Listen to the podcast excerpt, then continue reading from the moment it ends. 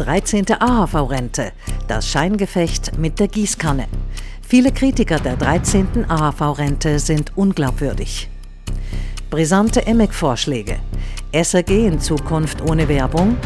Die Eidgenössische Medienkommission skizziert die Zukunft der SRG. Und ExxonMobil zerrt klimaaktivistische Aktionäre vor Gericht. Der Energiekonzern aus Texas geht gegen potenzielle Gegner vor. Infosperber sieht, was andere übersehen und schaut hin, wo andere wegschauen.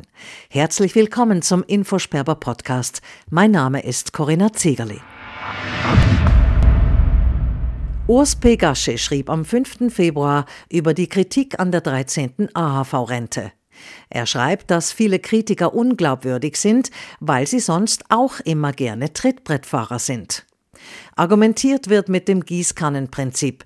Eine 13. AHV-Rente soll allen ausbezahlt werden, auch den Gutverdienern und Millionären. Urs, bei zahlreichen früheren Rentenerhöhungen hat man von dieser Argumentation nie gehört. Warum? Ja, das ist das Erstaunliche und das zeigt auch, dass es eigentlich ein Scheinargument ist jetzt, weil bei allen anderen AHV-Erhöhungen, weil die Teuerung ausgeglichen wurde oder weil die Reallohnentwicklung entsprechend ausgeglichen wurde, das wurde immer allen gewährt, ob sie reich oder arm sind. Warum ist es jetzt anders? Weil man jetzt einfach die 13. Rente nicht will von bürgerlicher Seite. Und da sucht man natürlich alle Argumente. Und das tönt natürlich immer plausibel, dass warum sollen auch reiche und wohlhabende Rentner und Rentnerinnen davon profitieren, oder? Das tönt immer gut. Nur bei anderen Versicherungen und auch bei Subventionen oder Steuerermäßigungen ist das meistens kein Thema.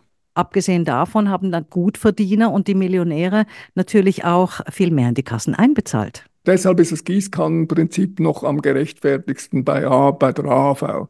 Weil ja Millionäre, wenn einer eine Million verdient oder zwei Millionen, und der andere verdient nur 90.000 Franken. Die zahlen beide 5% Lohnbeiträge an die AV und die Arbeitgeber zahlen nochmals 5% dazu.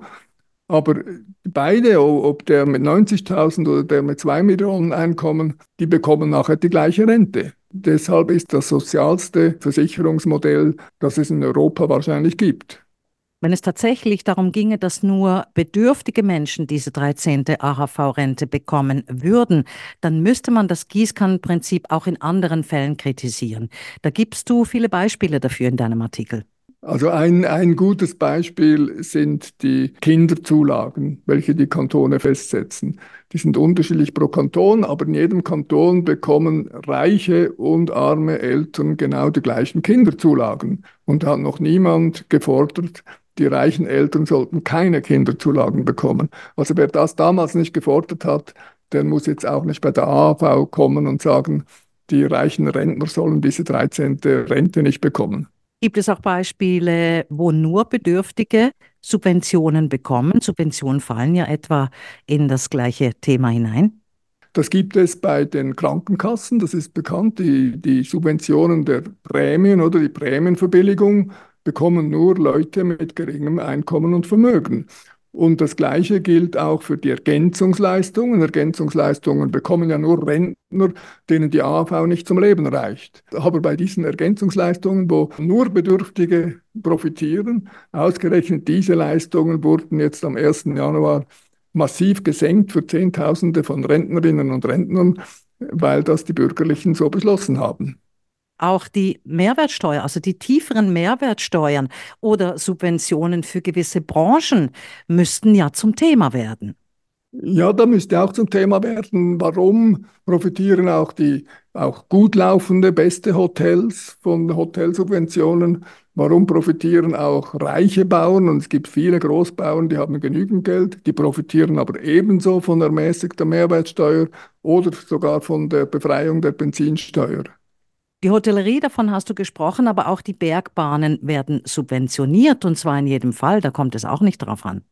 Es gibt immer viele Kriterien bei Subventionen, wer Subventionen bekommt und wer nicht. Aber fast nie ist das Kriterium, ob der Empfänger reich ist oder arm ist, ob er genügend Geld hat oder nicht. Und deshalb gilt dort überall das Gießkannenprinzip. Also bei, bei der tieferen Mehrwertsteuer, die gilt für sämtliche Hotels, auch für die besten Hotels in St. Moritz und auch Investitionszulagen für äh, Hotelumbauten und so weiter bekommen einfach alle, wenn gewisse Kriterien erfüllt sind. Die Kriterien hängen eben nicht davon ab, ob die Hotels äh, große Gewinne machen oder nicht. Und es ist eigentlich nicht einsichtig, warum Hotels so massiv subventioniert werden, hingegen zum Beispiel Bäckereien nicht oder Metzgereien. Alles in allem werden diese Argumente von politischer Seite, vor allem von den bürgerlichen Politikern, natürlich nicht diskutiert. Die Diskussion ist also so quasi Augenwischerei. Ja, es scheint mir einfach nicht glaubwürdig zu sein, wenn diejenigen zum Beispiel, also extrem ist der Fall ja von, von der Partei der Mitte mit dem Gerhard Pfister, die haben jetzt eine Initiative, die sie zur Abstimmung bringen möchten, die besagt, dass äh, Ehepaare, die bisher nur anderthalb Renten bekamen, dass die in, in, Zukunft zwei volle Renten erhalten sollen. Und es war nie die Rede von, von der Mitte, dass nur arme oder bedürftige Ehepaare davon, Ehepaare davon profitieren, sondern eben auch Millionäre. Und wenn Sie jetzt plötzlich mit dem Argument kommen bei der 13. Rente, Millionäre sollten keine 13. Rente bekommen, dann sind Sie einfach nicht konsequent und unglaubwürdig. Vielen Dank für das Gespräch, Ross. Danke dir. Am 9. Februar schrieb Christoph Leisinger unter dem Titel ExxonMobil packt gegen Klimaaktivisten den Hammer aus über den texanischen Energieriesen ExxonMobil, der sich gegen Klimaaktivisten zur Wehr setzt. Erst der kleine Hedgefonds Engine Number One, dann die niederländischen Klimaaktivisten von Follow This und schließlich die guten Kapitalisten von Arjuna Capital. Sie alle kauften sich in der jüngeren Vergangenheit als Kleinaktionäre beim amerikanischen Erdölriesen ExxonMobil ein und wollten den schmutzigen Konzern von innen heraus zum Besseren in ihrem Sinne verändern.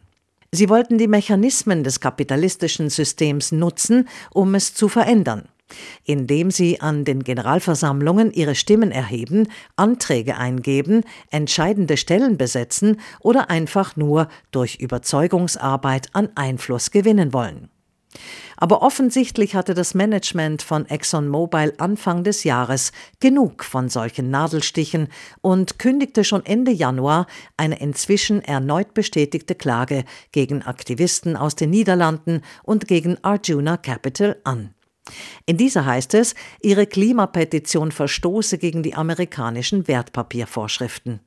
Der Konzern reichte beim Bezirksgericht in Nordtexas Klage ein und argumentierte, die Forderungen von Follow This und Arjuna seien von einer extremen Agenda getrieben und zielten darauf ab, den laufenden Betrieb zu beeinträchtigen. Die Firmenwelt beobachtet genau, wie sich die Dinge in diesem Fall weiterentwickeln werden. Immerhin spielt das Management des Energiekonzerns seine Macht voll aus, indem es erstens ein schlagkräftiges Anwaltsteam zusammengestellt hat und zweitens will es offensichtlich das Gleichgewicht der Macht zwischen Unternehmen und rebellischen Anlegern grundlegend verschieben. Je teurer das Urteil für sie werde, desto stärker würden sie künftig überlegen, ob sie sich auf solche Abenteuer einließen, so die Logik. Für ExxonMobil sind die Kosten kein Problem. Der Gigant kann die Verfahrenskosten gewissermaßen aus der Portokasse begleichen.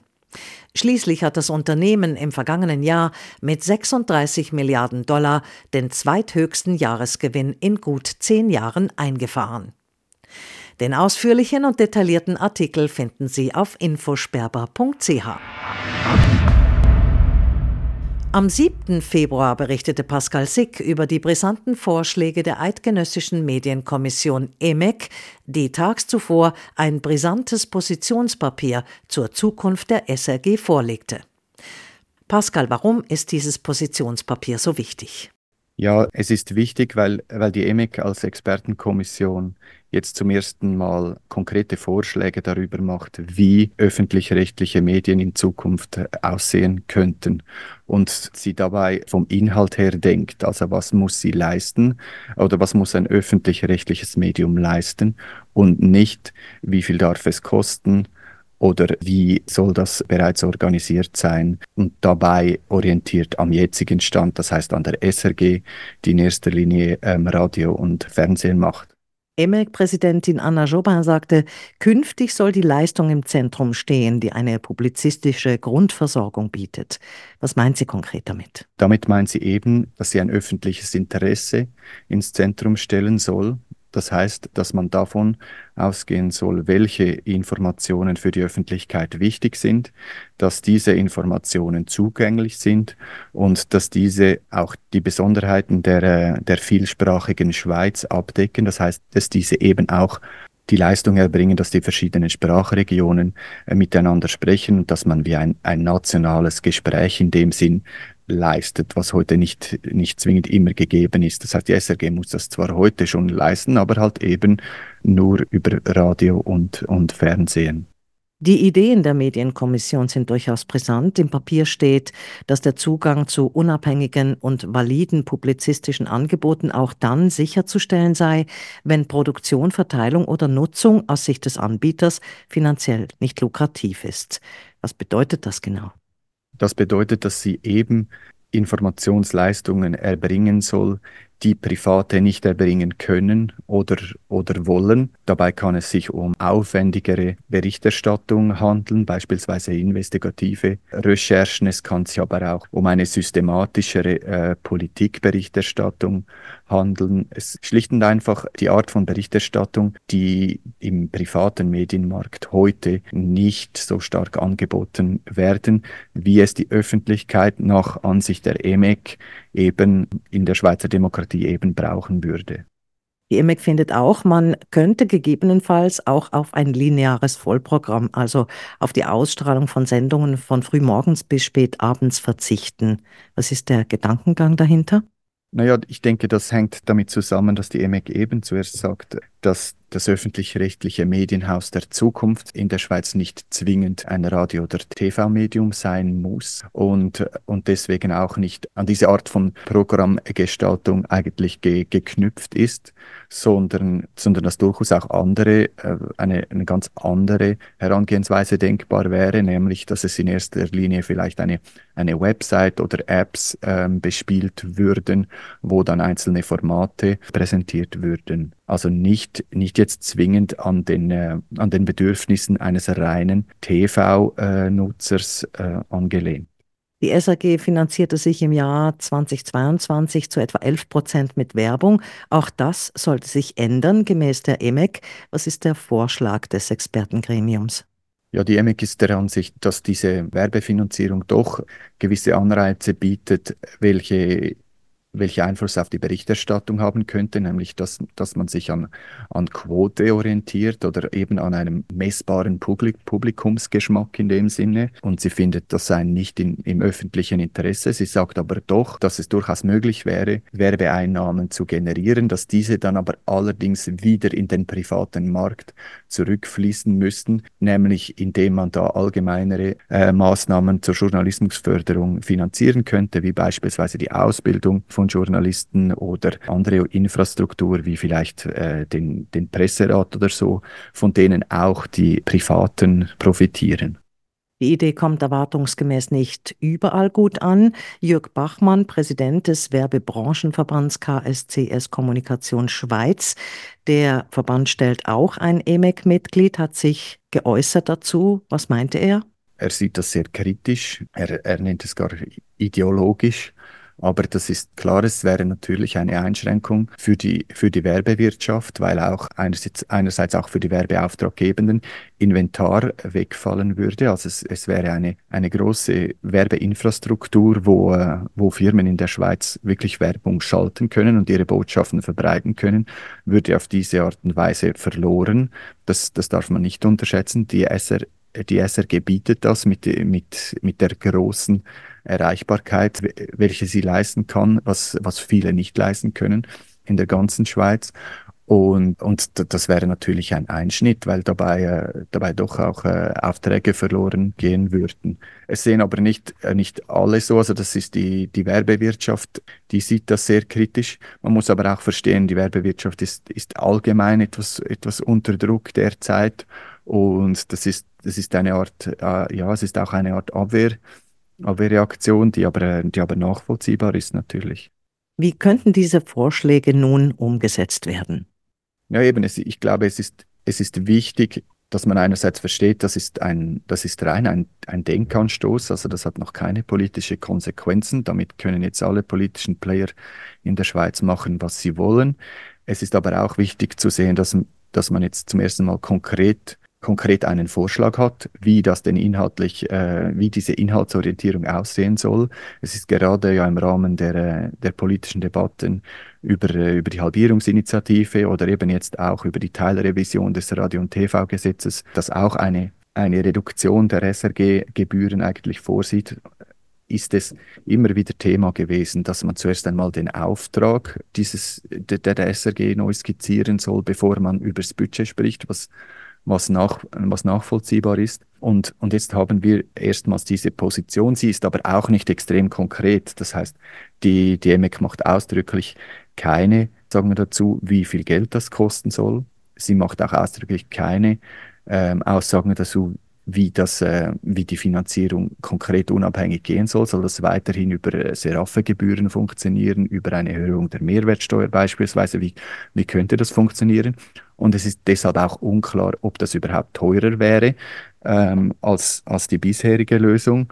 Das muss man auch sehen. Es könnte auch sein, dass es in Zukunft keine SRG gibt, sondern ein ganz neu gedachtes und auch neu aufgestelltes Medienhaus, das eben ähm, zuerst technologieneutral daherkommt und und beispielsweise, wie ich das genannt habe, in erster Linie eine Website äh, bewirtschaftet, die, die entsprechend strukturiert ist und nicht zuerst ähm, Slots, Zeitslots in einem TV-Programm oder in einem Radiotag füllen muss. Jan, du hast es ja auch schon angesprochen, die Halbierungsinitiative, sollte diese Initiative vom Volk angenommen werden, werden die Karten sowieso noch einmal neu gemischt. Genau. Danke vielmals, Pascal, für das Interview. Danke dir. Mehr zu diesen und weiteren spannenden Themen erfahren Sie auf infosperber.ch. Das war's vom Podcast. Wir wünschen Ihnen eine spannende Lektüre und hören uns nächste Woche wieder. Mein Name ist Corinna Zegerli.